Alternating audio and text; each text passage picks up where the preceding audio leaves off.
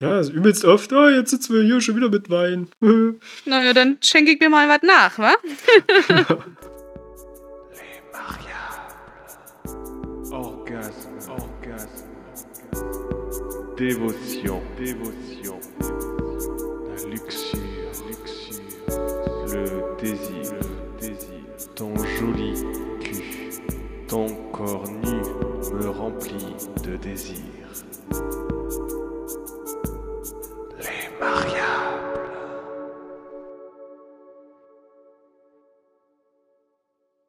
Herzlich willkommen zu Les Mariable mit Leo und Maria. Yay! Yay! Und Wein. Und Kai. Und Wein und Kai und Folge 80 heute. Krass. Ja. Ja. Wir haben gar nichts, also doch, wir haben ja schon jetzt was Besonderes vorbereitet, weil es ist seit langem mal wieder eine Gastfolge an der Reihe. Ähm, nachdem die letzte Folge ja ein bisschen thematisch ein kleiner Bummer war. Aber so ist es Findest halt du? nun mal. Es ist halt nun mal so im Leben, ne? Es gibt nicht nur Sonnenschein. Ähm, haben wir uns heute einen, einen, einen kleinen Sonnenschein zu Oh. uns ins virtuelle Studio eingeladen. Hallo. Genau, ihr habt gerade schon den Kai gehört. Ähm, Kai ist 34 aus Dresden, lebt in Dresden aktuell, richtig? Ja. Und ähm, ist bei uns zu Gast, äh, weil wir über das Thema Polyamorie zusammen sprechen. Lee könnte so eine perfekte Moderatorin sein, merke ich gerade. Ist so schön, dir zuzuhören. Okay, ähm, herzlich willkommen, lieber Kai. Schön, dass du da bist. Ich freue mich auch. Ähm, ich muss dazu sagen, wir, wir sehen uns gerade nicht. Wir haben tatsächlich komplett digital heute zusammengefunden. Deswegen ist es ein bisschen, ich muss mich ein bisschen daran gewöhnen, dass ich kein äh, optisches Feedback habe irgendwie. Mhm, mhm, geht mir auch so. Ja. Aber das kriegen wir auch ge äh, geregelt. Ja, wo, wollen wir direkt mal re- reinstarten in einen lustigen kleinen Frage Fragenregen? Bist du, äh, ist das Mhm. für dich okay, Kai? Ich bin bereit. Toll. Alle So schon mögen wir das. So mögen wir das. so, Kai, Ja. erzähl erst mal ein bisschen was von dir. Ja, also ähm, wie gesagt, ich bin Kai aus äh, Dresden und ähm, ja, zum Thema gehörend, ähm, ich lebe polyam und zwar mit meiner Freundin, also meiner ersten festen Freundin sozusagen, ähm, die Josie, die in Potsdam lebt. Und mit ihr habe ich zusammen zwei Kinder. Und sie ist wiederum verheiratet mit einer Frau. Ähm, weiterhin habe sowohl ich hier in Dresden eine Freundin als auch ähm, Josie noch eine, ich nenne es jetzt einfach mal Affäre und ähm, ihre Frau ebenso. Also es ist so eine V-Stern-Kombination. Also mit der Frau selbst ähm, bin ich jetzt sozusagen nicht liiert. Mhm, okay. Also mit Josies Frau meinst du jetzt? Genau, mit Josies Mhm. Frau bin ich jetzt nicht liiert oder ähm, da, da gibt es jetzt keine äh, Verbindung, sage ich mal, ähm, sondern nur mit Josie. Dann fangen wir mal von vorne an. Wie habt ihr euch denn überhaupt kennengelernt?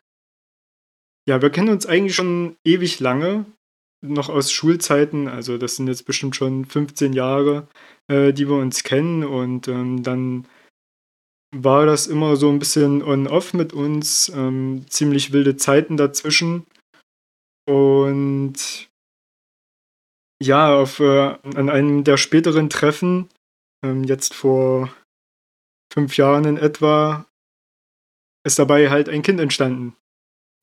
Und ähm, der Frau war dann natürlich relativ schnell klar, dass es nicht von ihr sein kann. Hm, komisch. Und so hat das ähm, irgendwie dann seinen Weg gefunden.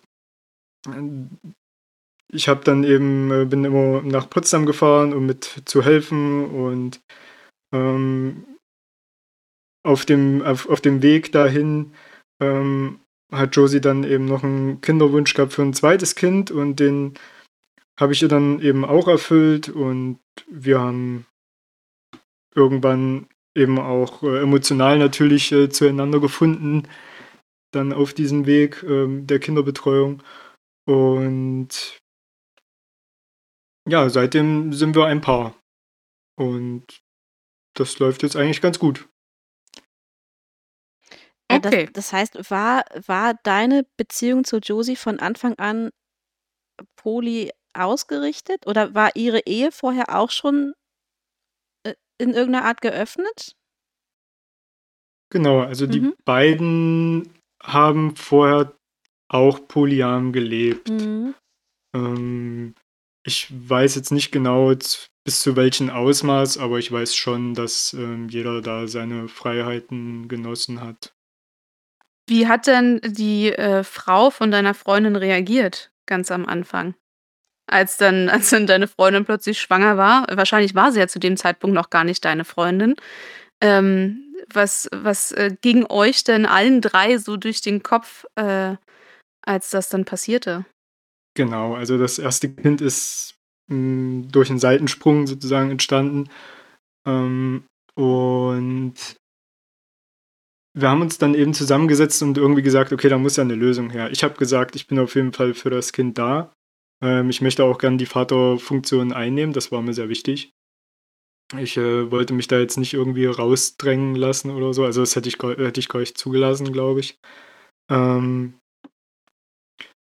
und ich würde sagen, am Anfang war da schon auch ein gewisses Maß an Eifersucht natürlich äh, von Seiten der Frau mit im Spiel, was ich natürlich auch nachvollziehen kann. Ähm, weil das ja schon irgendwie vielleicht kränkend ist oder das ist halt schwierig zu verarbeiten. Ich, ich mag das gar nicht äh, anzweifeln.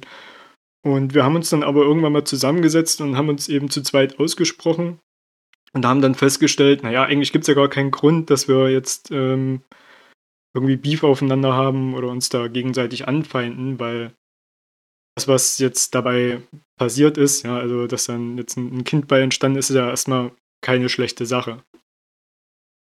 Und ja, ähm, dann haben wir eben gesagt, okay, dann gibt es eben Mama, Mami und Papa, ne? Mhm, mhm. Das heißt, ihr, ähm, ihr zieht die Kinder auch äh, zu dritt groß. Genau. Mhm. Die können von Anfang an nichts anderes, außer drei Eltern zu haben. Ich stelle mir das so cool vor. Ja, oder? Ich auch. Es muss doch eigentlich total geil sein als Kind, wenn du einfach drei Elternteile hast. Das Mehr Aufmerksamkeit. Ja, und einfach ist einfach immer jemand da irgendwie. So, Mhm. oder? Also äh, findest du das auch als, ähm, als, als eine Bereicherung, also auch auf, in, auf dem Gebiet auch? Ja, also ähm, klar für die Kinder jetzt, ich glaube, denen ist das ähm, prinzipiell erstmal gar nicht bewusst, ähm, was da die, die Norm ist, ob nun zwei, drei oder ein Elternteil. Hm. Ähm, zumindest habe ich da nie irgendwie gemerkt, dass da irgendwas, irgendwas ähm, daneben laufen würde oder dass sie sich das irgendwie komische Fragen stellen. Das kann natürlich noch kommen, wenn sie dann vielleicht in der Schule sind oder ähm, ja einfach älter werden, dass da Fragen aufkommen. Aber wir sind da auch immer sehr, sehr offen und beantworten die Fragen einfach so, wie sie kommen. Ähm, und ja, ist natürlich äh, super, wenn man die Zeit durch drei teilen kann und Mhm. nicht durch zwei. Ja. Wie war es äh, am Anfang äh, für dich, der neue Part in der Partnerschaft zu sein? Ich meine, du bist, du bist ja quasi der Dritte, der ja reingekommen ist in diese Beziehung. Ähm, war das für dich am Anfang irgendwie komisch oder ähm, gab es irgendwie Probleme oder sowas? Ja, also ich bin am Anfang eben immer hochgefahren, noch mit Zug und äh, Mitfahrgelegenheit und habe dann dort in nahegelegenen Hotels geschlafen und war dann eben tagsüber dort und habe zum Beispiel, also als Josie schon schwanger oder äh, noch schwanger war, ähm, geholfen, die Wohnung eben dementsprechend einzurichten, dass da ein Kind äh, leben kann und äh, habe halt bei diversen Sachen geholfen. Und da war das eher noch so ein bisschen Besucherstatus. Ähm, also ich glaube, zwischen mir und Josie gab es schon immer so eine äh, gewisse Spannung und Anziehungskraft. Das hat sich eigentlich nie gelegt zwischendurch. Ähm, aber da war das schon eher noch so ein bisschen. Ähm, ja, da waren die Emotionen noch nicht so gesetzt, wie sie jetzt sind. Nicht so tief, glaube ich. Und ähm, dann über die Zeit haben wir dann eben ist die Frau dann eben immer, ich sag mal jetzt, ausgeflogen, wenn ich da war. Und ähm, da haben wir dann eben irgendwann gesagt, okay, ist ja jetzt Käse, dass ich mir jetzt jedes Mal ein Hotelzimmer nehme und das bezahle, Mhm. wenn auch Platz in der Wohnung ist und ich dort schlafen kann. Und dann, ja, seitdem äh, übernachte ich eigentlich immer dort und ja, biete damit den beiden dann eben die Freiheit, äh, sich auch mal außerhalb der Wohnung aufzuhalten, wenn ich da bin. Aber äh, also habt ihr da irgendwie Regeln, wer wo schlafen kann? Oder, oder schlaft ihr quasi alle, ich nenne es jetzt mal zusammen, jetzt nicht zu dritt, aber schon alle im selben Bett? Oder wie macht ihr das? Ähm, das kommt darauf an. Also wenn die Frau mit da ist, dann schlafen die beiden quasi bei sich im Bett und ich äh, auf einer Matratze im Kinderzimmer. Mm. Und wenn die Frau nicht da ist, dann teile ich mir mit Josie das Bett. Mhm. Wie ist denn euer Alltag dann zusammen? Du also du pendelst ja auch jetzt gerade noch, wenn ich dich richtig verstanden habe. Ja, genau. Ähm, und verbringt ihr viel Zeit zu dritt oder ähm, rechnet ihr euch da so Zeiten ein, wann wer miteinander ähm, Zeit verbringen kann? Ja, wir probieren das eigentlich so zu gestalten, dass jeder seine Freizeit hat. Also wenn ich jetzt da bin, alle zwei Wochen für vier Tage, ähm, dann ist es schon so angedacht, dass die zwei sich die Zeit so untereinander aufteilen können, theoretisch. Mhm. Ähm, ich verbringe schon wesentlich mehr Zeit mit Josie, einfach weil mir die Frau dann eben die Freiheit gibt. Sie geht dann eben weg zu ihrer Freundin, ne, genießt dann die Zeit und ähm, ja, so, so, so sind wir dann ähm, nur zu zweit in der Wohnung. Plus die Kinder. Da muss man ganz schön gut organisieren, ne? Also ganz, muss wahrscheinlich ziemlich viele ja, Termine koordinieren, stelle ich mir so vor. Ja, wir haben einen gemeinsamen Kalender, Mhm. den wir alle auf unser Telefon synchronisieren, wo dann wichtige Termine eingetragen werden. Mhm. Und ja, wenn Josie jetzt zum Beispiel mal verreisen möchte, ähm, dann bleibt eben mit da und unterstützt mich dann eben mit bei den Kindern. Mhm. Oder ich habe die Kinder auch schon alleine betreut oder wenn sie krank waren, dann habe ich eben nebenbei Homeoffice gemacht und habe die Kinder mit da gehabt. Ähm, sowas gibt es dann auch. Aber prinzipiell, wenn ich denn dann nach Potsdam gezogen bin, ist glaube ich schon das Ziel, dass jeder irgendwie das, das, das gleiche Maß an Freizeit ähm, bekommt. Was Mhm. natürlich am Anfang, wenn die Kinder noch sehr klein sind, auch gar nicht, aber auch noch gar nicht funktioniert hat, weil die Kinder natürlich sehr, sehr an Mama hängen und ähm, Mhm. das, das wird erst mit der Zeit so ein bisschen. Mhm. Ähm, das heißt, euer Ziel ist dann auch alle zusammen zu wohnen? Nee, derzeit ist der Plan, dass ich in eine separate Wohnung ziehe, Ah ja, einfach mhm. weil es der Wohnungsmarkt nicht hergibt. Ich glaube, in der Zukunft, wenn das weiterhin so gut läuft mit uns dreien, könnte das schon passieren, dass wir irgendwann zusammen in vielleicht eine, eine große Wohnung oder ein Haus ziehen. Das würde ich jetzt nicht ausschließen, aber derzeit ist es eher so, dass ich dann meine eigene Wohnung habe und m, da, da erstmal einziehe. Mhm. Ich glaube, das ist auch komisch, wenn man ähm, also okay, die, die jetzige Wohnung wäre nicht groß genug und äh, selbst wenn sie es wäre, würde ich das, glaube ich, komisch finden, dann da so dazu zu ziehen. Mhm. Ich glaube, dann möchte man schon eher so was Neues zusammen starten, wo jeder dann auch seinen Anteil in der Wohnung hat, so sein. Mhm. Hm. Ja, finde ich sehr verständlich. Das stimmt Ja, schon. ja, Ich ziehe auch nicht gerne in gemachte Nester. Ich kenne das. Also, wie ist denn so das Verhältnis zwischen dir und der Frau von Josie? Also, wenn, wenn man zusammenzieht, äh, ist das ja dann doch nochmal, da gehört ja sehr viel Vertrauen, Intimität und, äh, und alles Mögliche dazu. Und ich weiß ja nicht, wie euer Verhältnis so ist und ob, ähm, vor allem wie das Verhältnis zwischen Josie und äh, ihrer Frau ist. Also ich gehe mal davon aus, dass das eher eine lesbische Beziehung ist oder ist das eine bisexuelle Beziehung? Weil dann kann es ja auch zu äh, Konflikten irgendwie kommen, wenn dann plötzlich äh, ein Mann dazu kommt, ne, äh, zusammen wohnt. Wisst ihr, wie ich das meine? Ich habe es gerade total kompliziert ausgedrückt, glaube ich. Ja, also Josie ist natürlich schon bisexuell. Ja. Ähm, ihre Frau Hm, tendenziell zwar auch, aber sie hat jetzt eigentlich die letzten Jahre, soweit ich das jetzt äh, sagen kann, nicht mit Männern geschlafen oder so, hat er einfach gerade kein Interesse dran, was ja auch okay ist. Mhm.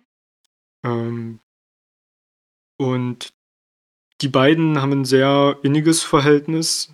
Also so seelenverwandtschaftlich würde ich sagen. Die hängen schon sehr aneinander. Hm. Ähm, und klar gibt es immer mal Up and Downs in einer Beziehung, das ist ja ganz normal.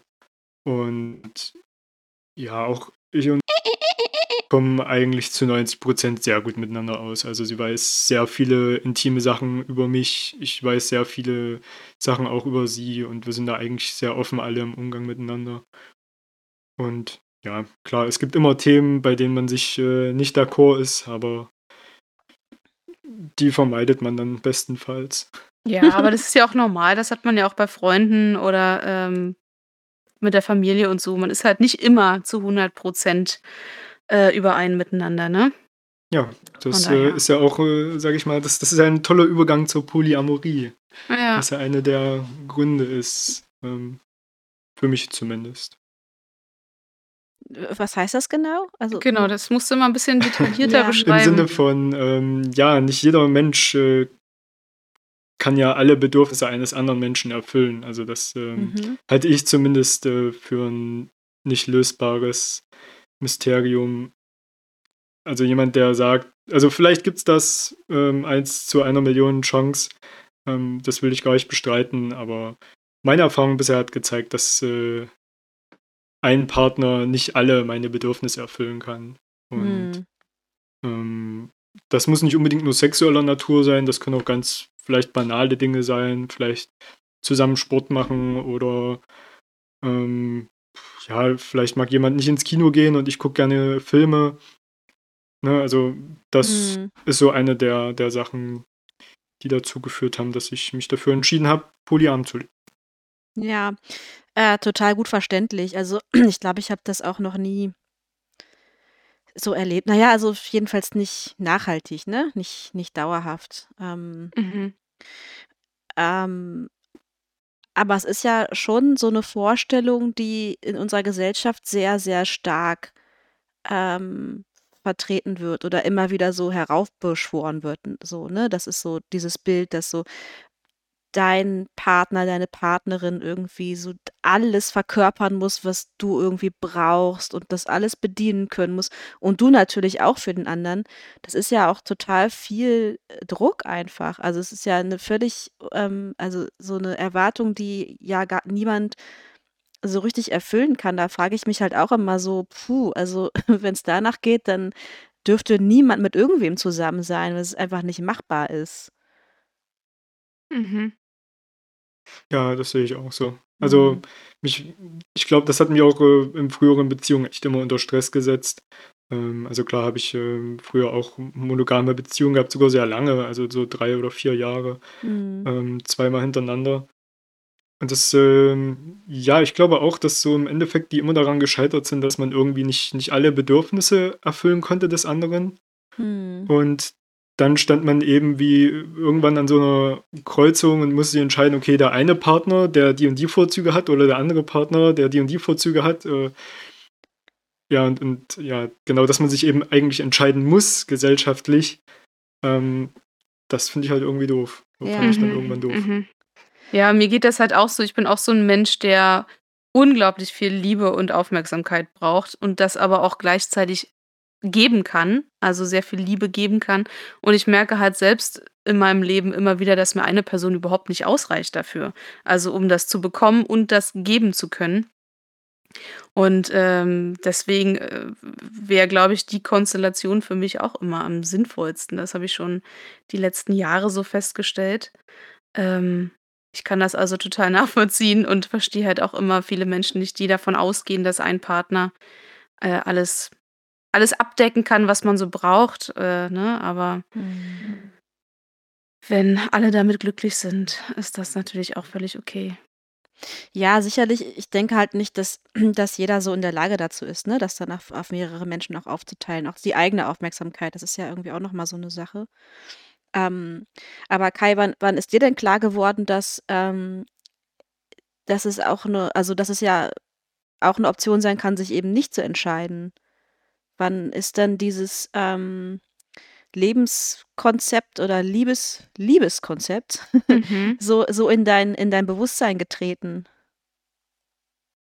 Ich würde sagen, dass, äh, also das klingt jetzt negativ konnotiert, ist es aber gar nicht, aber ich glaube, daran ist Josie schuld. ähm, War ja klar. Die hat mir irgendwann sehr, sehr deutlich gesagt, ähm, okay, pass auf, wir, wir können irgendwie eine Beziehung haben, aber ich bin echt schlecht darin, exklusiv zu sein und das ähm, funktioniert mit mir nicht. Mhm. Und das hat mich eben dann natürlich schon erstmal so im Stolz so ein bisschen getroffen.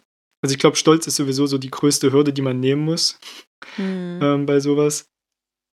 Aber als ich dann drüber nachgedacht habe und in mich gegangen bin, habe ich gemerkt, ja, das ist eigentlich, ja, eigentlich äh, ist das total Win-Win für alle, wenn ähm, der Partner oder die Partnerin einfach glücklich sein kann. Und äh, man eben, ja, ihr zugesteht, dass sie sich manche Bedürfnisse eben an anderer Stelle erfüllt. Mhm. Aber äh, gab oder gibt es äh, in eurer Beziehung irgendwie noch sowas wie Eifersucht? Mm, Ich glaube, also für, für Josie auf keinen Fall. Die hat irgendwie, ja, die, die Emotion fehlt bei ihr irgendwie. Praktisch ähm, für so Mhm. eine. es geht dann bei ihr, glaube ich, eher ins Gegenteil über. Also sie findet das eher gut, wenn ich, äh, ähm, ähm, wie sagt man, Konstellationen außerhalb unserer Beziehung führe. Ähm, und für mich am Anfang, als es denn dann wirklich soweit war, dass sie mir dann erzählt hat, okay, sie fängt jetzt an, jemanden zu daten, war das schon ein komisches Gefühl erstmal, was man hat. Eben dieser Stolz, der dann so aufkocht, so ein bisschen. Hm. Und wir haben das am Anfang auch sehr langsam angehen lassen und dann hat sie mir eben erzählt, okay, vom ersten Date und was lief da so und so weiter und so fort. Und dann mh, war ich dann natürlich auch immer sehr neugierig und das hat sich dann mit der Zeit entspannt. Also, ähm, wenn sie mir jetzt sagt, sie hat jemanden kennengelernt, dann ist das als Info für mich vollkommen ausreichend und ähm, dann kann sie mir gerne mehr erzählen, aber ich bin da jetzt nicht mehr so wissbegierig ähm, oder kontrollierend, würde ich sagen. ja, du willst, also du- du dieses- musst nicht mehr alles wissen darüber dann. Ja, also ich, ich höre es mir gerne an, wenn sie es mir erzählt, aber es ist jetzt nicht so, dass ich jetzt sie dazu drängen würde, Hm. ähm, mir da Details zu erzählen, was lief oder was nicht Hm. lief. Und- Und am Anfang hast du das gemacht, um, um, um zu kontrollieren? Oder also was, was ja, ich glaube, das war so ein bisschen mein innerer Kontrollzwang, so dass Ja. man erstmal lernen muss, ähm, loszulassen und die Kontrolle so abzugeben und einfach zu vertrauen. Das ist auch so eine, so eine Hürde, die, die hängt, glaube ich, mit stark an dem Stolz dran, so dieses zu akzeptieren, dass es eben dann kein Wettbewerb ist mit dem anderen, Mhm. sondern ja, dass, Mhm. ja, dass es halt keine Konkurrenz ist, sondern dass äh, Ja. einfach eine andere Erfahrung ist. Ist interessant, wir haben nämlich im Vorfeld von einer Hörerin eine Frage bekommen zu dem Thema. Und ähm, das, da geht es nämlich genau um diesen Konkurrenzkampf. Also ich versuche mal, das jetzt irgendwie hier zusammenzufassen. Warte mal. Also die Frage ist, fühlt man sich ständig im Konkurrenzkampf und als ob man sich möglichst perfekt oder liebenswert zeigen müsste und kann man sich deswegen nicht fallen lassen? Also ist, Mhm. ist das so? Ist das was, was, was ähm, dir passiert ist oder was du kennst, dass du irgendwie denkst, "Mm, ich bin die ganze Zeit in Konkurrenz und muss mich immer von meiner besten Seite zeigen? Ja, das war tatsächlich am Anfang auch. Da habe ich so einen ziemlich blöden Kommentar abgegeben, total unnötig. Ähm, da schrieb sie mir halt, ja, dass sie einen wunderschönen Abend hatte und ähm, ja, dass es halt super aufregend war. Und dann schrieb ich irgendwie, na, da muss ich mir das nächste Mal mehr Mühe geben oder so. Worauf dann eben kam, na, das ist doch kein Wettkampf hier. Ja, okay. Und ähm, ich habe das dann ziemlich schnell gemerkt, wie dumm das eigentlich war. Und ja, das sind, glaube ich, so, so auch antrainierte Verhaltensmuster, dieser ständige Konkurrenzkampf, gerade unter Männern vielleicht. Ich weiß nicht, wie das in der Frauenwelt ist. ja, da ist es genauso. Das ist ganz, ganz schlimm. Ja. Ich glaube, da nehmen sich die beiden Seiten wirklich nichts. Mhm, ja. Aber ja, die Akzeptanz wächst dann einfach und ähm, Das ich klingt, äh, äh, also ich meine, ich finde das ja total genial, ne? Aber das klingt halt so, so easy, ne? Das ist doch aber, also, du hast ja eben auch schon gesagt, das ist so eine ganz große Hürde gewesen. Wie, was, was würdest du sagen, so rückblickend jetzt? Was, wie, find, wie denkst du, hast du diese Hürde überwunden? einfach viel miteinander reden. Hm. Ähm, wie gesagt, also wir haben am Anfang, ähm, bevor das erste Date überhaupt stattgefunden hat, haben wir ganz viel drüber gesprochen und ähm, haben eben auch gesagt, okay, sobald sich einer von uns beiden unwohl fühlt damit oder so, oder wenn ich mich jetzt unwohl fühle, dass ich dann eben sagen kann, okay, pass auf, das möchte ich gerade nicht oder so, oder ich will jetzt nicht, dass du gehst. Ähm, wenn mir das dann vielleicht gerade, wenn mich das dann gerade vielleicht zu sehr verletzt oder ähm, ja, wir haben so ein paar No-Gos äh, gesetzt, ähm, was vielleicht einfach nicht äh, vertretbar wäre für den anderen oder ja, eben einfach so eine, so eine, so eine Notbremsen einbauen, dass ich jederzeit sagen kann, okay, pass auf, äh, das geht Mhm. mir gerade zu schnell. Mhm. Also so eine, äh, so ein Vetorecht. Ja, so ein bisschen in die Mhm. Richtung geht's. Und ich Mhm. glaube, am Anfang, wenn man das eben anfängt zu praktizieren und vielleicht auch tatsächlich jetzt darüber nachdenkt, eine Beziehung zu öffnen, in der man vorher vielleicht äh, schon ein Jahr oder zwei monogam gelebt hat, ist, glaube ich, auch super wichtig, das Ganze sehr langsam anzugehen. Ja, es ist super schwierig. Also gerade auch diesen, diesen ganzen Stolz irgendwie auszuschalten und auch dieses, diese Neugier, die man dann vielleicht auch darauf hat, ne? Wie der oder die andere, wie war jetzt der Abend, was, was ist die, was ist dieses Date, was ist das für eine Person, was hat die Person, was ich vielleicht nicht bedienen kann oder so. Es ist ja wahnsinnig, ähm, ist ja ganz schön viel auf einmal, was man da irgendwie dann überwinden muss. Ja, ja. Mhm. Deswegen ist es, ähm, glaube ich, sehr wichtig, das sehr, sehr langsam anzugehen, gerade bei den ersten Sachen. Und dann, also zumindest bei mir, ich habe dann halt gemerkt, okay, ich werde dann halt von Mal zu Mal einfach entspannter. Und äh, wenn sie mir jetzt sagt, hier, ich habe jemanden kennengelernt und ich äh, möchte gern am Samstag zu einem Date, geht das klar? Dann sage ich, ja, geht klar. Und dann Fragt ja sie los. denn, Und, fragt sie denn immer ähm, euch beide, also ihre Frau und dich, wenn sie zu einem Date geht? Oder äh, wie funktioniert das? Ich meine, sie ist ja quasi der Part, der euch ja irgendwie so verbindet, ne? Ähm, wie, wie, funktioniert das dann mit der Kommunikation? Also ist sie genauso detailliert mit ihrer Frau oder äh, geht sie bei diesen Gesprächen immer nur auf dich zu? Mm, Ob die das vorher miteinander so groß abstimmen, weiß ich gar nicht, ähm, weil das ja eher dann bilateral zwischen den beiden passiert. Ähm, aber ich denke schon, dass die es hinterher schon auswerten, wie das Date war und so weiter. Also so, wie man das halt macht. Ich gebe Aber dem Date eine 4,2. ja, so, so in etwa wird das wohl schon sein. Ich gebe dem Ganzen fünf Penisse. Fünf von sieben. Ja. ähm, äh, sprecht ihr auch manchmal zu dritt? Also quasi wie so ein, ja, also wie so eine kleine Plenum? Runde? Ja, genau. Ja, man spricht da schon über die, ähm, die jeweiligen Partner, die dann eben da gerade nicht sind. Das kann schon vorkommen, ja. Also man holt sich natürlich auch Rat über vielleicht die Beziehungen, ich sage jetzt mal die Beziehungen nach außen, außen also außerhalb unserer Dreierkonstellation. Das gibt's schon, ja. Hm. Mhm. Und führt ihr auch so äh, Konflikte zum Beispiel? Also wenn jetzt irgendwie irgendwas brennt in der Hütte, setzt ihr euch dann auch zu dritt zusammen und überlegt, wie ihr das lösen könnt? Oder macht ihr das eher zu Ja. zweit aus? Mm, Das kommt immer so drauf an, würde ich sagen, auf das spezielle Thema. Aber wir haben schon einige Sachen auch natürlich zu dritt besprochen oder halt einfach zu zweit. Sowas. Ähm, ja, Ist ja wahrscheinlich sowas. auch durch die Kinder eh- eh schon so ein bisschen so angelegt, ne? Dass, ähm, dass da alle so, dass Informationsgleichheit herrschen sollte und ähm, irgendwie, ja, ihr da so alle auf, auf einer, wie sagt man das? auf einer Höhe seid irgendwie, Ja, oder? genau. Also ich werde jetzt ähm, schon sehr gut mit einbezogen, was äh, Mhm. natürlich Entscheidungen angeht, die jetzt die Kinder und damit natürlich vielleicht auch irgendwie mich betreffen oder äh, meine Besuche. Mhm. Aber die haben natürlich auch, sage ich mal, ihre autarke Beziehung, ähm, wenn ich jetzt nicht da bin. Ja, Ne, ja, also, ja. ja. Wenn man natürlich auch Sachen dann festgelegt oder besprochen, die ich dann halt gar nicht oder vielleicht erst erfahre, weil ich dort bin. So. Aber die Sachen, die mich betreffen, die werden grundlegend schon ähm, an mich weitergeleitet. Ja, äh, da muss man echt verdammt gut kommunizieren können. Das ist echt Mhm. nicht so easy, ne? Ja. Ja, das stimmt. Ähm, hat, äh, Josie manchmal das Gefühl, ähm, euch beiden irgendwie nicht gerecht zu werden?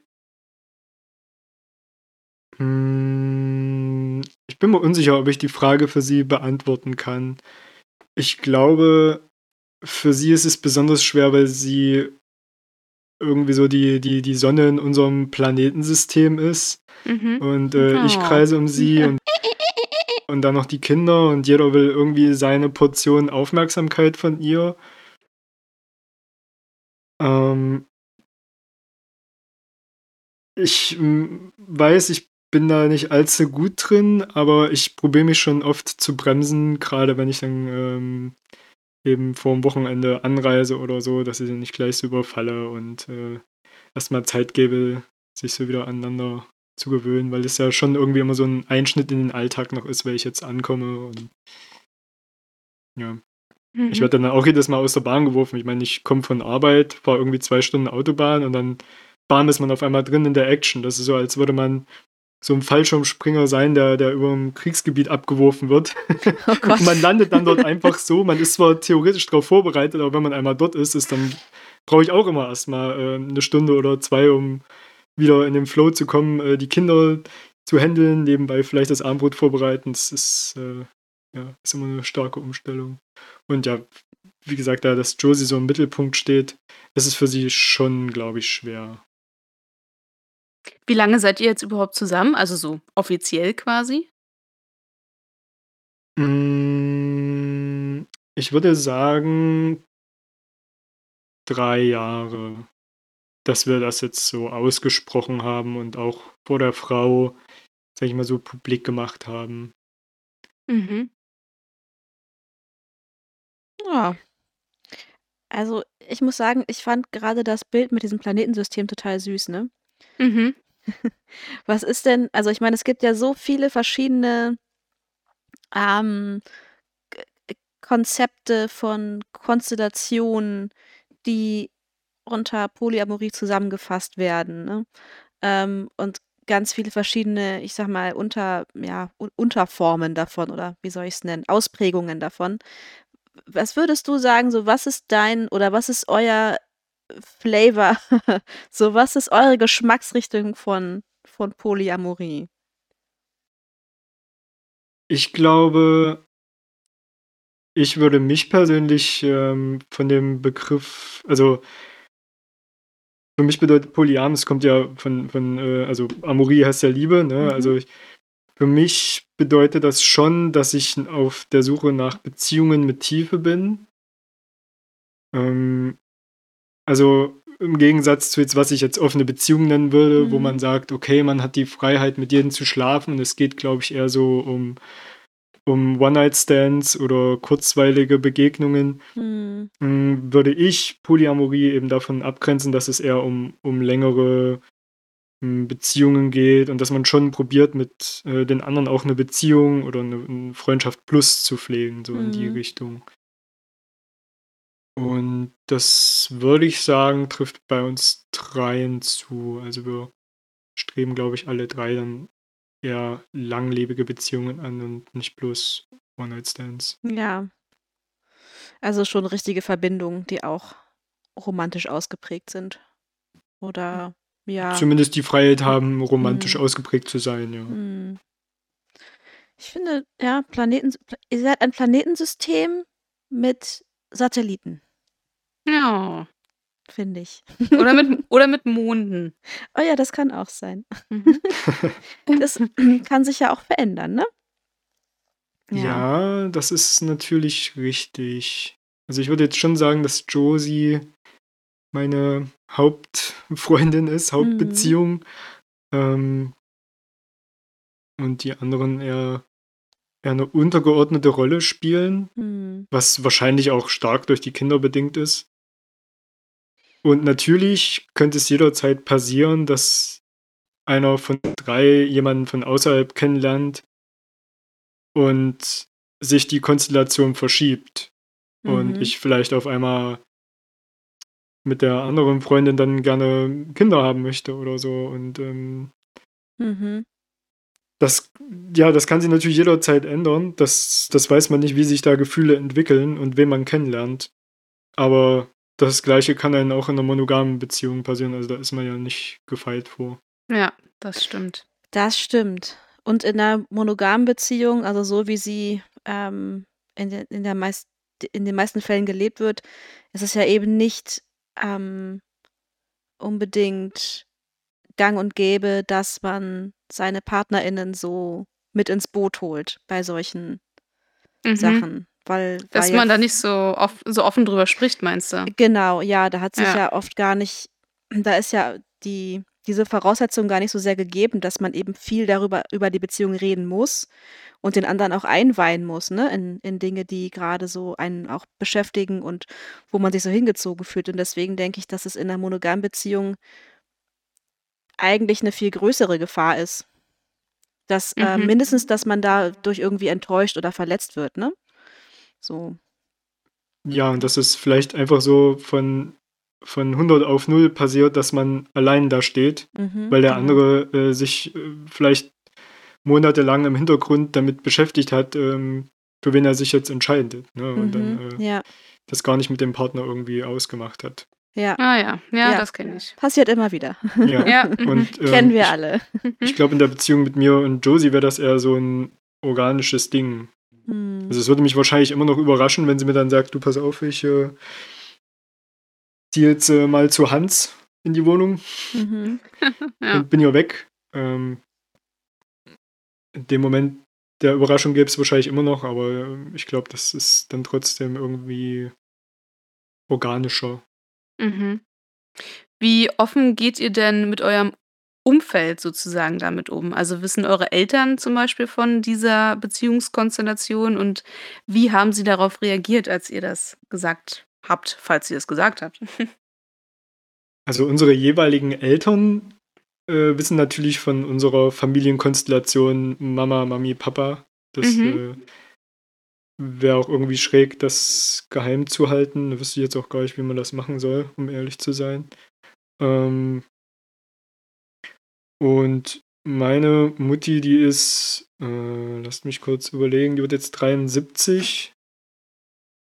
Die hat das eigentlich ganz gut verkraftet. Die hat gesagt, ach, ist doch eigentlich egal, solange ihr euch lieb habt, ne? Und Mhm. äh, Mhm.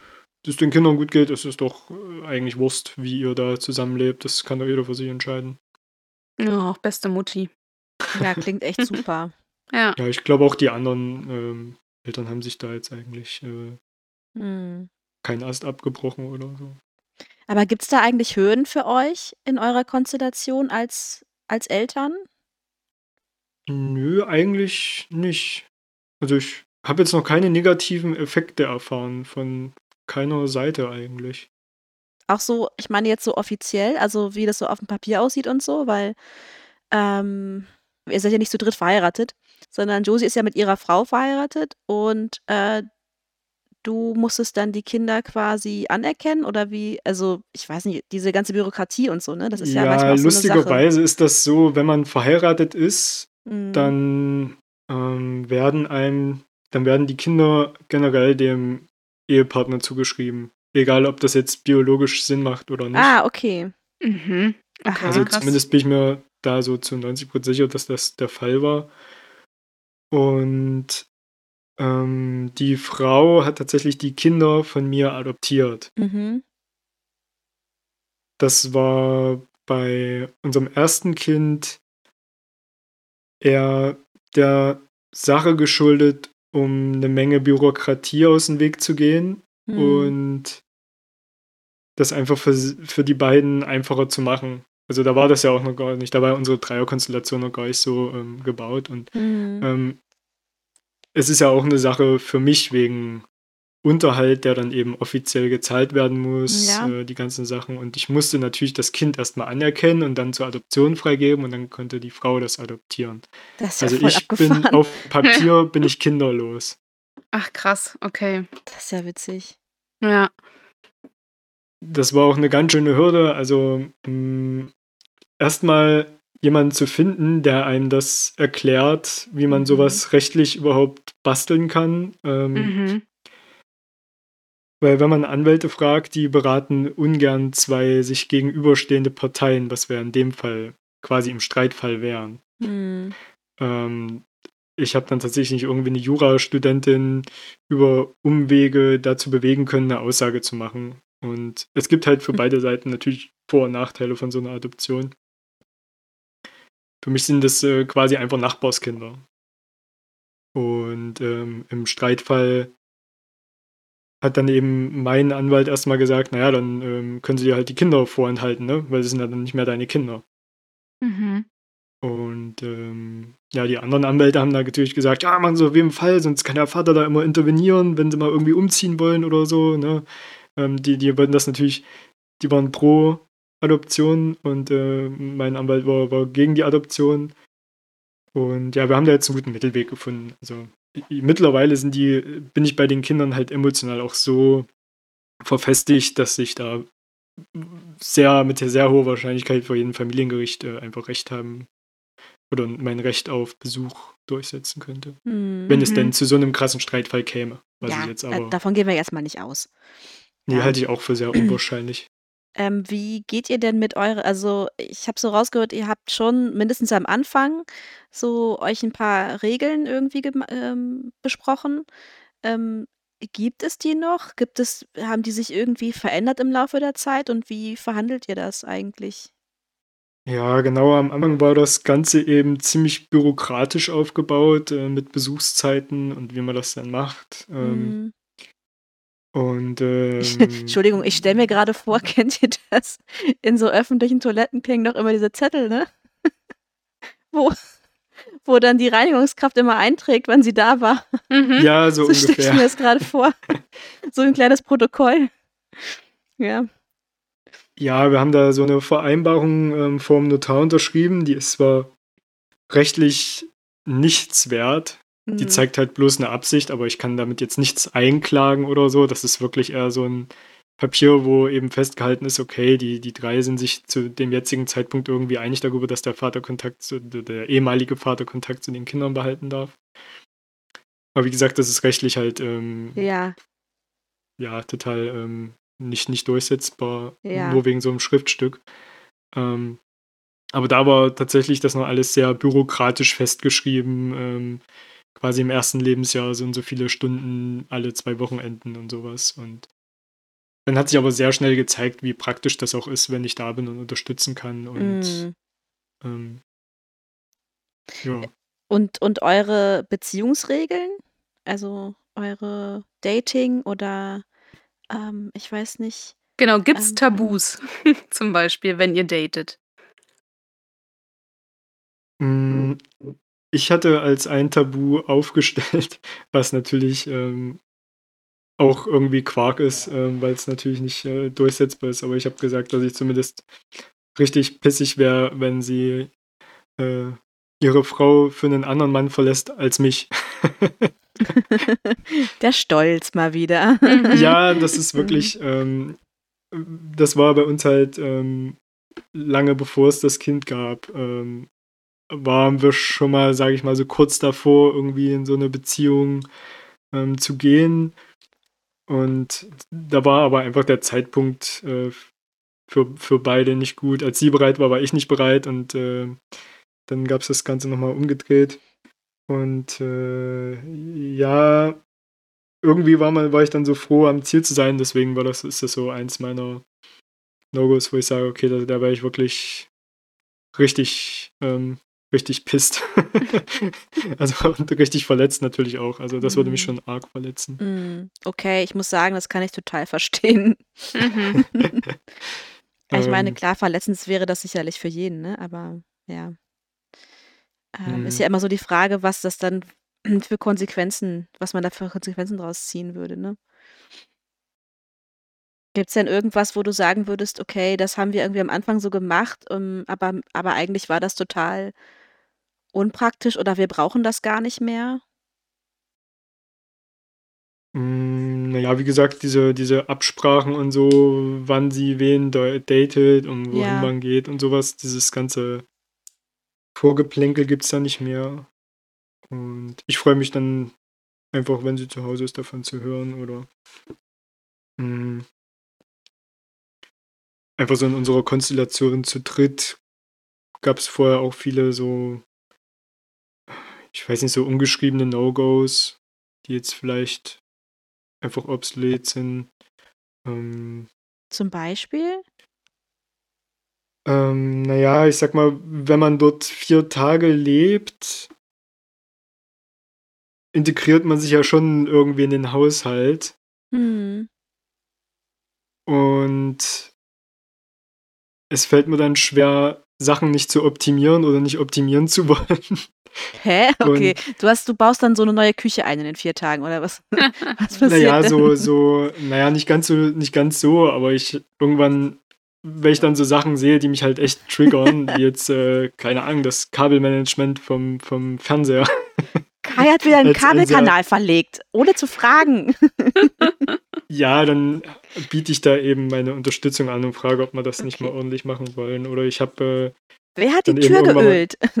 Ja, sowas Die zum Beispiel auch. Ich habe mehr WD so habe schön. WD-40 in den Haushalt eingebracht und es, äh ja, Mhm. es fäll fällt mir dann schwer das das war am Anfang, glaube ich, so 'n so 'n No-Go, irgendwas am Haushalt zu Ah verändern. ja, okay. Mhm. Und, ähm, mittlerweile habe ich mich da aber auch in einigen Ecken einfach eingebracht, ähm, die dann aber auch natürlich, ähm, vorher abgesprochen wurden. Also, ich habe jetzt nicht einfach, ähm, Sachen da geändert. Oder halt zum Beispiel gesagt: „Hier, pass auf, also euer Internet geht gar nicht, das muss schneller werden. Ich kann ja kein Homeoffice machen, das geht überhaupt nicht.“ Ähm ja, das war am Anfang, glaube ich, auch noch 'n bisschen anders. Mhm. Ja, es ist ja auch so der persönliche Lebensbereich irgendwie, ne? Das ist ja auch ja.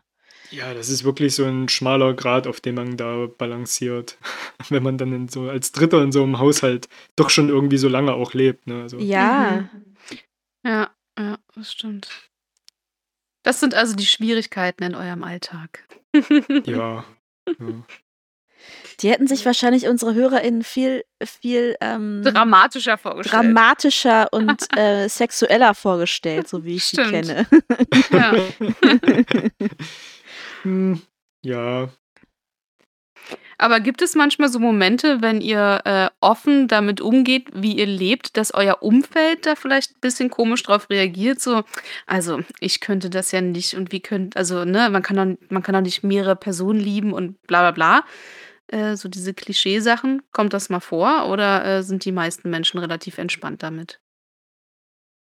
Also, sowohl bei mir auf Arbeit ist das eigentlich so weit bekannt.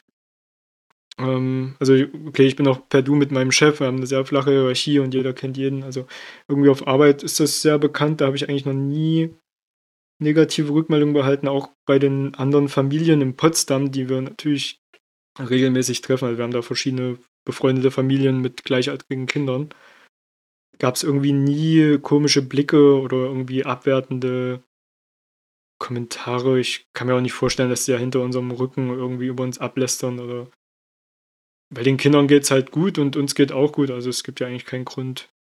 Und ja, vielleicht liegt das auch einfach daran, dass man sich, äh nicht mehr mit Menschen umgeben würde, die da was dagegen haben.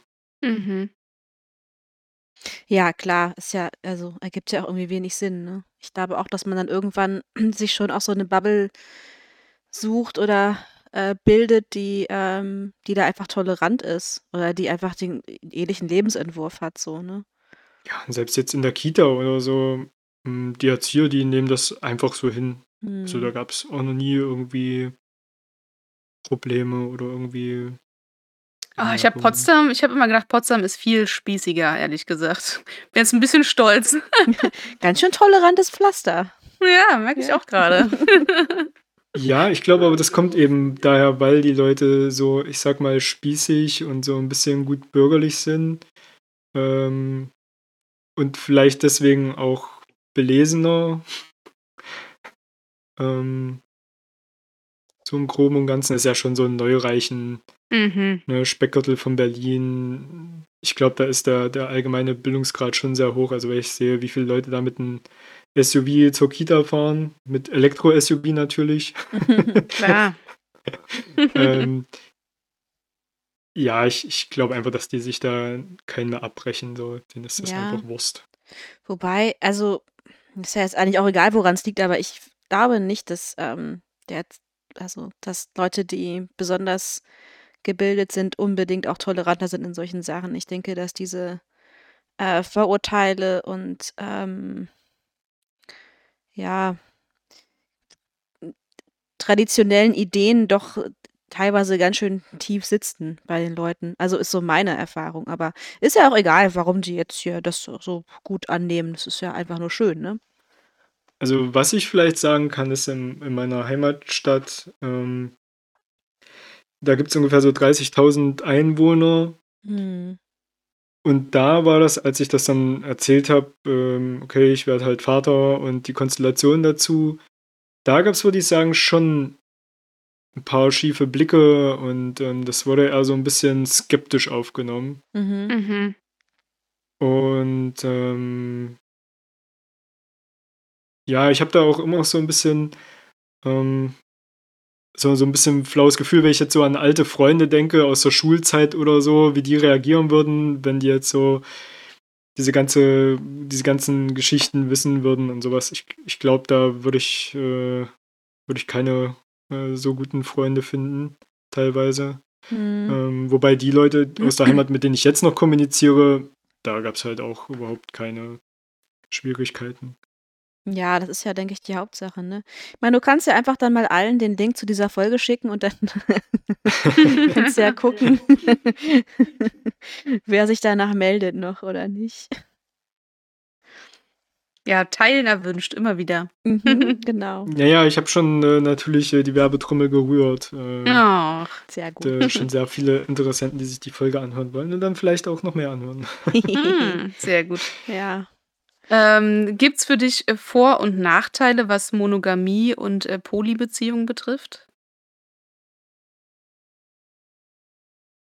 Ich würde sagen, monogame Beziehungen mh, sind, ja, ich weiß nicht, also für, für mich sind die halt einfach nicht erfüllend genug und ich hätte da immer irgendwie das Gefühl, eingeengt zu sein. Das finde ich jetzt bei dieser polyamen Beziehung super, dass ich einfach ich sein kann und mich ausleben kann, wenn ich es möchte.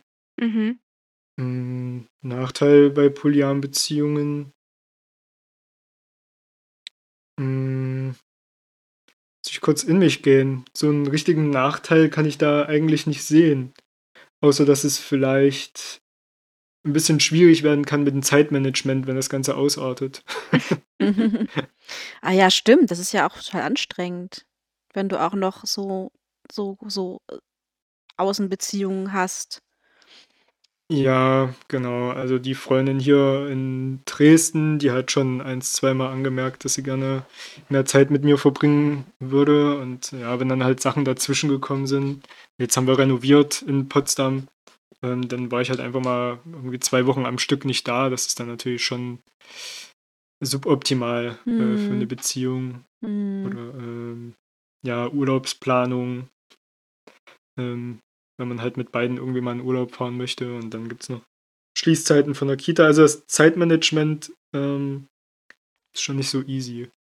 Vor allem, wenn man probiert, zwei gleichberechtigte ähm, Beziehungen zeitgleich zu führen. Hm. Oh, es wäre voll mein Ding, ne? Ich liebe das ja alles durchzustrukturieren in meinem Leben. Ist ja voll, ist wirklich, ich liebe das, ne? Es wäre so total mein Ding, merke ich gerade so. Planung, Organisation, wie ich das mache, wann ich irgendwas mache. Ich liebe ja, das dann ja haben jetzt die Kinder schon. Magen-Darm und dann sind Ja, deine okay. Pläne alle dahin. Das, das ist mir egal, ich will ja keine. Das heißt, davon wäre ich nicht betroffen. Aber ja, stimmt, ne? Wenn mein Partner dann halt ein Kind hätte, wäre es natürlich äh, Ja. Ja, dann könnte da auch schnell ein Strich durch die Rechnung gemacht werden, ne? Mhm. Das ist so, ja. Mhm.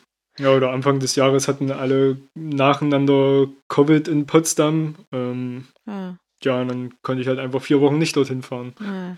ah Ja. übrigens bin, bin ich seit heute äh, äh, Covid-frei. Also, ich bin seit Yay. heute positiv. Huhu. oh nein. Hey. Habt ihr euch das irgendwie übergeben, so einen Ball zugeworfen, oder? wir, wir haben es durch, durch die Leitung, durch das Internet durch, äh, durchgeschoben einfach. Weil, das weil so, die ist, das eine, so ist, das gut eine war. neue, ist das eine neue Variante von Corona, oder?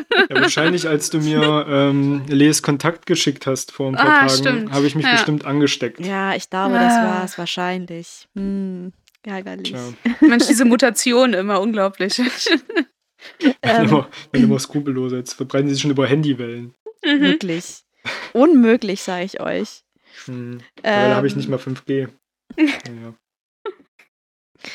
Ähm, ich hatte noch eine so richtig schlaue Frage, ne? Und jetzt habe ich die hier auf, gucke ich auf meinen Blog und es ist so alles zugekrakelt. Nebenbei so, so alles mögliche, alle möglichen Zeichnungen gemacht habe. Ähm, ja, wir waren gerade bei den Vor- und Nachteilen, ne? Von Mhm. Ja. ähm, Poly- und monogamen Beziehungen.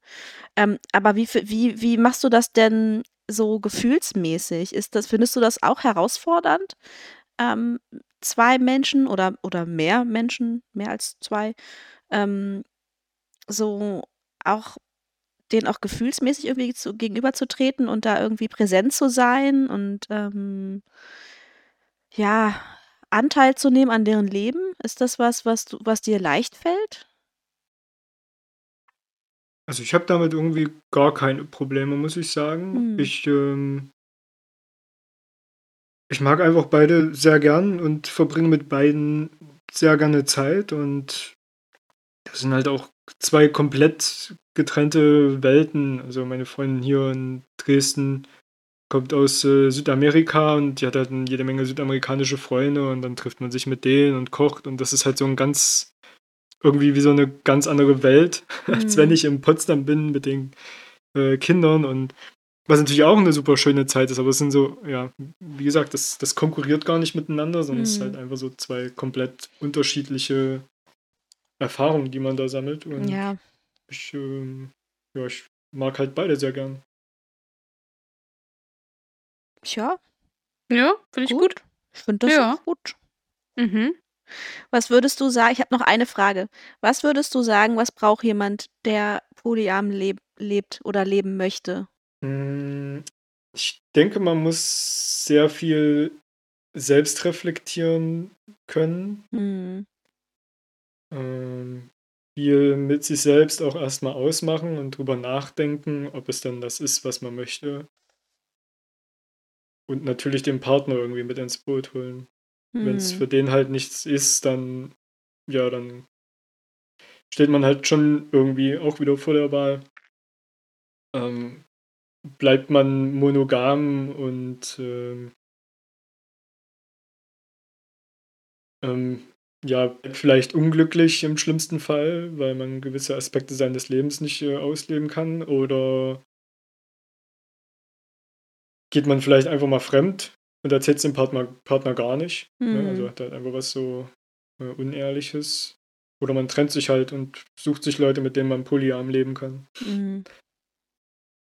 Ja.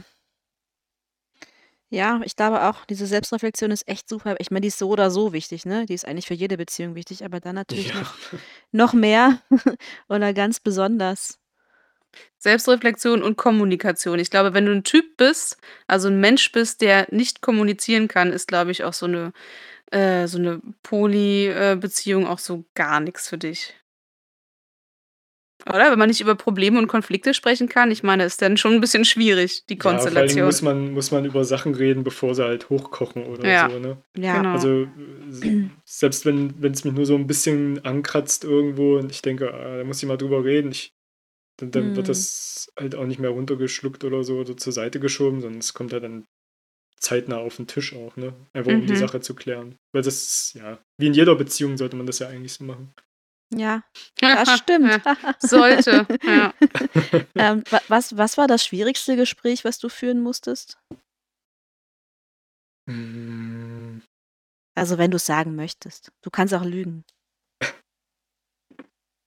Ne, ich glaube, das war so also die schwierigste Phase, was jetzt was sich jetzt auf auf Polyamorie bezieht, ist Mhm. tatsächlich, äh, ja, das erste Date, ähm, gewesen, was sie hatte was Mhm. Josie hatte. Mhm. Das hat uns beiden, glaube ich, viel Energie geraubt, ähm, das über die Bühne zu bringen und, äh ähm, Josie wahrscheinlich noch mehr als, äh, mich, weil's für sie halt irgendwie so so ja, weil's für sie halt gar keine Eifersucht gibt in dem Sinne.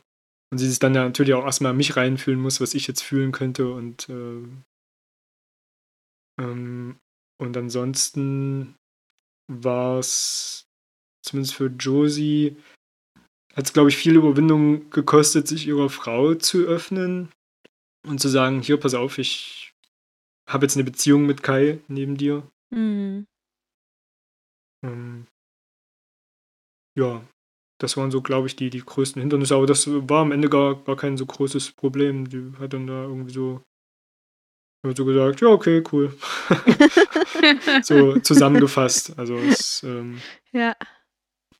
Als wär's ihr sowieso schon klar gewesen. Vielleicht auch, es äh, schon klar. Ja. Mhm.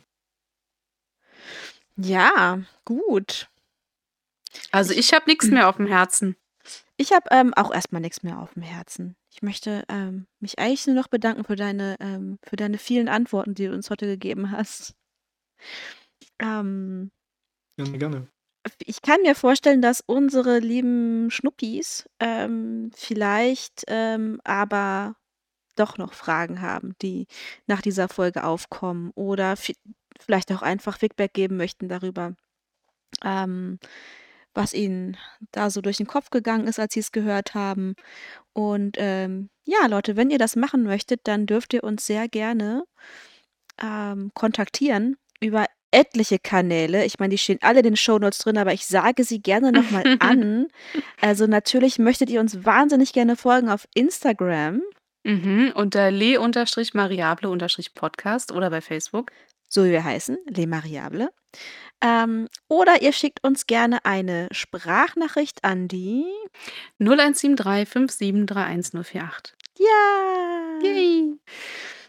Ähm, ja, wir gucken mal. Vielleicht kommen ja auch ganz viele Fragen und du musst, äh, noch mal zu Gast sein, Kai. Das könnte natürlich sein. Also Gerne, gerne. Ich ähm, probiere Rede und Antwort zu stehen. wunderbar, wunderbar. Ähm, ja, dann vielen lieben Dank noch mal. Äh, mach dir noch einen, äh, gemütlichen Abend und alles Gute auch für deinen Umzug. Mhm. Und, Ja, ähm ich hoffe, ich sehe euch da. Na Ja, klar. also, äh, es ist ja eh 'n Dorf. Ich denke, Maria wirst du eh hin und wieder sehen und, ähm, Na ja, ich ja. bin jetzt das nächste halbe Jahr 'n bisschen zu Hause versteckt, Ja. aber, äh, ja. Das stimmt. Man Das sieht mich stimmt. seltener in Potsdam als sonst. Ja.